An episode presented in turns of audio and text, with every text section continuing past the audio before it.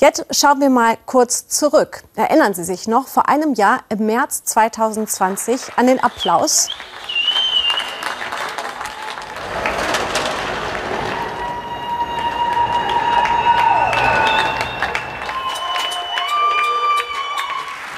Nicht nur auf Balkonen, auch im Bundestag Beifall für Pflegekräfte. Aber was ist davon geblieben? Ich verrate es Ihnen. Nach wie vor das Arbeiten an der völligen Belastungsgrenze. Überstunden, geringer Lohn und der tägliche Kampf gegen den Tod oder zumindest für ein würdevolles Sterben, der oft verloren wird in Kliniken und Pflegeheimen. Corona hat vielen Pflegekräften in Deutschland so ziemlich den Rest gegeben. Manche sind regelrecht verzweifelt, fühlen sich mehr denn je alleingelassen von Gesellschaft und Politik und lassen uns deshalb jetzt alleine. Immer mehr Pflegekräfte schmeißen hin, so auch Marie aus Berlin. Monatelang hat Marie mit ihrem Stethoskop Schuldgefühle verbunden. Deswegen holt sie es selten raus. Also mir war es schon wichtig, das wegzuräumen und auch irgendwie auch nicht jeden Tag zu sehen. Also man kann sich das ja bestimmt auch aufhängen oder so, aber weiß nicht, ich wollte das, glaube ich, mich da erstmal ein paar Monate nicht mit beschäftigen. Das Stethoskop hat sie nach ihrer Ausbildung geschenkt bekommen. Das war 2018. Intensivpflegerin, ihr absoluter Traumberuf. Aber am Anfang ist da vor allem Unsicherheit. Habe ich das jetzt richtig verstanden, so rein aus Büchern? Ähm, Habe ich Beatmung irgendwie so verstanden oder ähm, keine Ahnung, die Wirkung von Medikamenten so verstanden, wie sie eigentlich ähm, gedacht ist? Sie fühlt sich unvorbereitet, reingeworfen in den Beruf, mit der Verantwortung für schwerkranke Patienten alleingelassen. Sie würde gern Fortbildungen machen, um sich in ihren komplexen Aufgaben sicherer zu fühlen. Oft können ihr aber nur Kolleginnen mal bei Schichtwechsel kurz etwas erklären. Personalmangel, keine Zeit für intensive Schulungen. Bei einem System, das so auf ähm, Kante genäht ist, ist es extrem schwierig, ähm, Kolleginnen und Kollegen zu entbehren, ähm, weil die natürlich auch im Patienten gebraucht werden. Schon vor der Pandemie hadert sie mit ihrem Job. Und dann März 2020. Immer mehr Covid-Patienten kommen auf ihre Intensivstation. Probleme, die schon vor Corona da waren, verschärfen sich. Auch heute noch bewegen Marie die Nachrichten von damals. Selbst erfahrene Kolleginnen kommen an ihre Grenzen. Belastung, Dauerstress, Überforderung. Marie muss funktionieren. Auf Arbeit habe ich gemerkt, dass ich meine Grundbedürfnisse, sowas wie trinken, essen, auf Toilette gehen, ähm, erstmal hinten angestellt habe. Also auch so nach acht Stunden, wo ja jeder normale Mensch mehrmals auf Toilette geht, habe ich das halt irgendwie komplett verdrängt. Die ganze Welt blickt auf die Intensivstationen. Marie hofft, dass die Aufmerksamkeit endlich Veränderung bringt. Vor allem, dass die Politik vielleicht merkt, ähm, was Pflege eigentlich bedeutet und wie wichtig das eigentlich ist und auch für die Gesellschaft, wie wichtig das ist und ja, da wurde ich ein bisschen enttäuscht. Sie ist körperlich und psychisch am Limit. Im Sommer 2020 überlegt sie, alles hinzuschmeißen. Aber sie macht weiter, denn sie weiß, sie wird gebraucht. Sie will ihr Team nicht hängen lassen. Aber die Belastung wird immer größer. Die zweite Welle sorgt für noch vollere Intensivstationen. Eine Freundin, die auch in der Intensivpflege arbeitet, leidet mit ihr. Sie hat geschrieben, es ist so schrecklich, Marie, wir können alle nicht mehr und es ist erst der Anfang. Und ich habe geantwortet, ich kann auch nicht mehr, es ist so zum Kotzen. Ich springe auch keinen Tag mehr ein, weil ich heute Nacht nicht schlafen konnte.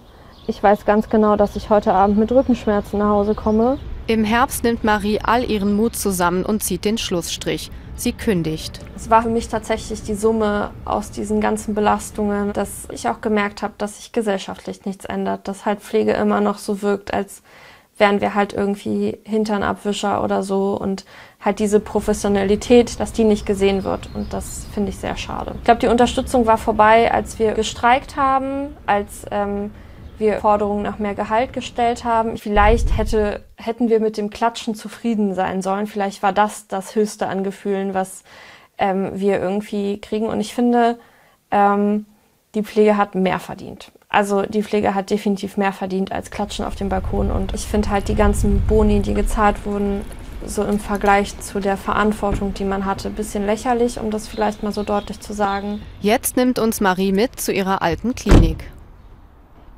Ich bin schon ein bisschen nervös, weil ich halt seit meinem letzten Arbeitstag nicht mehr da war. Und ähm, ich glaube, es wird schon ein bisschen emotional. Nach der Kündigung ist sie zuerst erleichtert, aber dann kommen Zweifel. Also am Anfang waren es ganz viele Schuldgefühle, die ich hatte, weil natürlich eine Kündigung bedeutet, dass ähm, jemand anders diese Arbeit machen muss. Und eine Kündigung natürlich auch bedeutet, dass ich ähm, meine Kolleginnen quasi im Stich lasse mitten in der Pandemie. Jetzt nähert sie sich zum ersten Mal seit dem 17. Dezember ihrer Klinik. Wer ihr Arbeitgeber war, darf sie nicht preisgeben. Sie ist nervös. Ich habe auch so ein bisschen Puls. Woran denkst du gerade? Dass ich schon gerne umdrehen würde und wieder nach Hause fahren. Ja. Ich habe schon ein bisschen Tränen in den Augen. Also ich äh, weiß nicht, weil das schon auch sehr ja, repräsentativ ist für so alles, was schiefgelaufen ist. Mittlerweile gibt sie nicht mehr sich selbst die Schuld, sondern einem System, das auf Überforderung angelegt sei. Marie kennt viele andere junge Pflegekräfte, die gekündigt haben die Bedingungen sind daran schuld, dass wir so, viel, so früh aufgegeben haben und nicht wir selber. Ich glaube, das muss man da auch ganz klar so sagen. Ich finde es eher makaber, dass diese Pandemie so viele Kolleginnen und Kollegen gefordert hat. Ich glaube, die Zukunft der Pflege sieht ziemlich düster aus, wenn nicht endlich mal was passiert. Marie studiert jetzt Gesundheitswesen und will sich weiter für bessere Rahmenbedingungen in der Pflege einsetzen. Ja, und Marie ist leider kein Einzelfall. Der immense Druck in der Pandemie bringt in Deutschland Pflegekräfte dazu, ihren Beruf aufzugeben. Besonders innerhalb des zurückliegenden Jahres ist es von politischer Seite her nicht gelungen, Pflegekräfte zu motivieren, in ihrem Job zu bleiben. Verschiedene Gründe sorgen gerade dafür, dass Menschen weltweit ihren Pflegeberuf an den Nagel hängen, mit fatalen Konsequenzen für uns alle. Der Weltverband der Krankenschwestern und Krankenpfleger fürchtet einen Massenexodus aus der Pflege. 20 Prozent seiner Mitgliedsorganisationen haben unter Pflegerinnen und Pflegern auf der ganzen Welt mehr Kündigungen seit der Pandemie registriert. In den Arbeitsmarktzahlen lässt sich das in Deutschland bislang nicht ablesen, aber die Stimmung ist schlecht. Fast ein Drittel der Pflegekräfte auf Intensiv- oder Covid-19-Stationen denkt häufiger darüber nach, ihren Job aufzugeben. Das geht aus einer Umfrage des Deutschen Berufsverbands für Pflegeberufe hervor. Die Gründe für die Zweifel am Job? Permanente Überlastung, schlechte Bezahlung und ein Arbeitsalltag, der sich schwer mit Familie und Freundeskreis vereinbaren lässt. Hinzu kommt jetzt für viele Pflegekräfte ein belastendes Corona-Jahr. Pflegeverbände fürchten einen massiven Fachkräftemangel. In den nächsten zehn Jahren werden in Deutschland mehreren Studien zufolge Hunderttausende Pflegekräfte fehlen. Und wir sprechen dazu mit dem Vorsitzenden des Gesundheitsausschusses und CDU-Politiker Erwin Rüttel. Guten Tag. Guten Tag. Ihre Partei hält seit Jahren das Gesundheitsressort inne. Welche Versäumnisse gestehen Sie ein, Herr Rüttel? Also wir haben es äh, nicht geschafft, äh, mehr Menschen für den Pflegeberuf äh, zu begeistern. Oder anders ausgedrückt, wir haben relativ viele, die in den Beruf einsteigen, äh, die Ausbildung machen, äh, dann aber nach einigen Jahren das Handtuch werfen, weil die Belastungen zu groß sind. Genau, das haben wir auch eben gesehen in dem Beitrag mit der Pflegerin Marie. Aber welche Versäumnisse sind da geschehen? Das ist ja kein neues Thema. Schon vor der Pandemie hatten wir die Problematik der Pflegeberufe ja auf dem Zettel.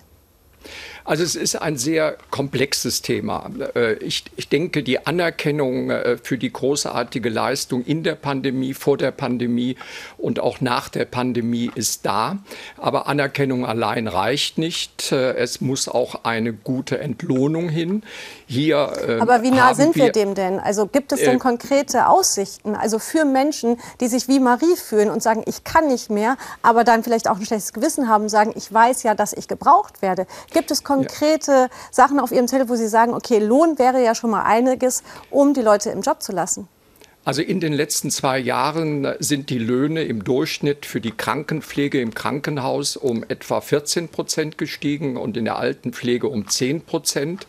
Wir haben äh, im Krankenhaus ein Budget geschaffen, dass also Krankenhäuser nicht mehr durch die Pflege oder an der Pflege sparen dürfen. Und wir haben für die Altenpflege einmal 13.000 Examinierte und 20.000 zusätzliche Hilfskräfte finanziert finanziert, wobei es schwierig ist, äh, diese Stellen zu besetzen. Und da denke ich, äh, das ist das äh, Problem, die große Herausforderung. Also wir wollen, dass die Pflege deutlich besser entlohnt wird. Das ist eine gesamtgesellschaftliche Aufgabe. Deshalb verhandeln wir im Moment mit dem Finanzminister, dass wir fünf Milliarden zusätzlich bekommen für eine Pflegereform, die letztendlich dazu führen soll, dass also die Pflege besser entlohnt wird und auf der anderen Seite die Eigenanteile der Pflegebedürftigen begrenzt werden. Mhm. Darüber ich hinaus, glaube, Herr Rödel, Entschuldigung, darüber ja. hinaus, Sie hatten es ja eben angesprochen, wir brauchen ja mehr Leute, mehr junge Leute, die sich ja auch dem Pflegeberuf nähern und auch eine Ausbildung darin machen. Wie wollen Sie die motivieren? Also ich glaube, die jungen Leute müssen die Perspektive haben, dass sie also über Jahrzehnte in diesem Beruf mhm. bleiben können, ohne überfordert mhm. zu sein, dass sie trotz der Arbeitszeiten, äh, Schichtdienst, Wochenende, Familie und Beruf unter einen Hut bringen können. Und ich glaube, wir müssen hier stärker den Teamgedanken äh, pflegen. Äh, wir haben sehr unterschiedliche Zusammensetzungen in der Pflege. Wir haben äh, akademisierte Pflege, examinierte Pflege, Pflegehilfskräfte. Und äh, ich glaube, wir müssen vielen Menschen äh, den Zugang ermöglichen.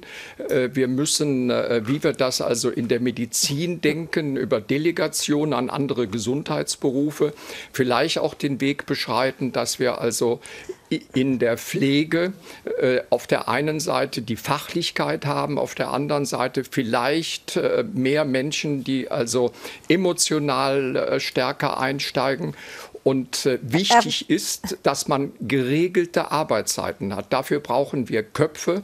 Und äh, da haben wir auch als Politik noch einen riesen Nachholbedarf, die Botschaft zu vermitteln, uns ist Pflege wichtig und wir tun alles, damit man also sein Berufsleben in Herr der Pflege verbringen kann. Herr Rüttel, ich danke Ihnen sehr für das Gespräch. Vielen Dank.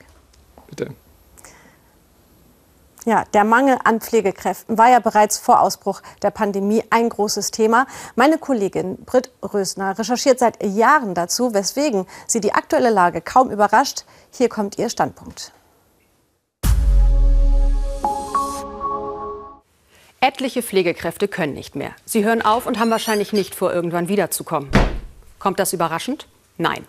Ich könnte jetzt von den vielen Pflegekräften erzählen, die sich schon vor Jahren unterbesetzt durch ihre Nachtschichten quälten. Oder von den Betten auf Kinderintensivstationen, die gesperrt sind, weil Pflegekräfte fehlen.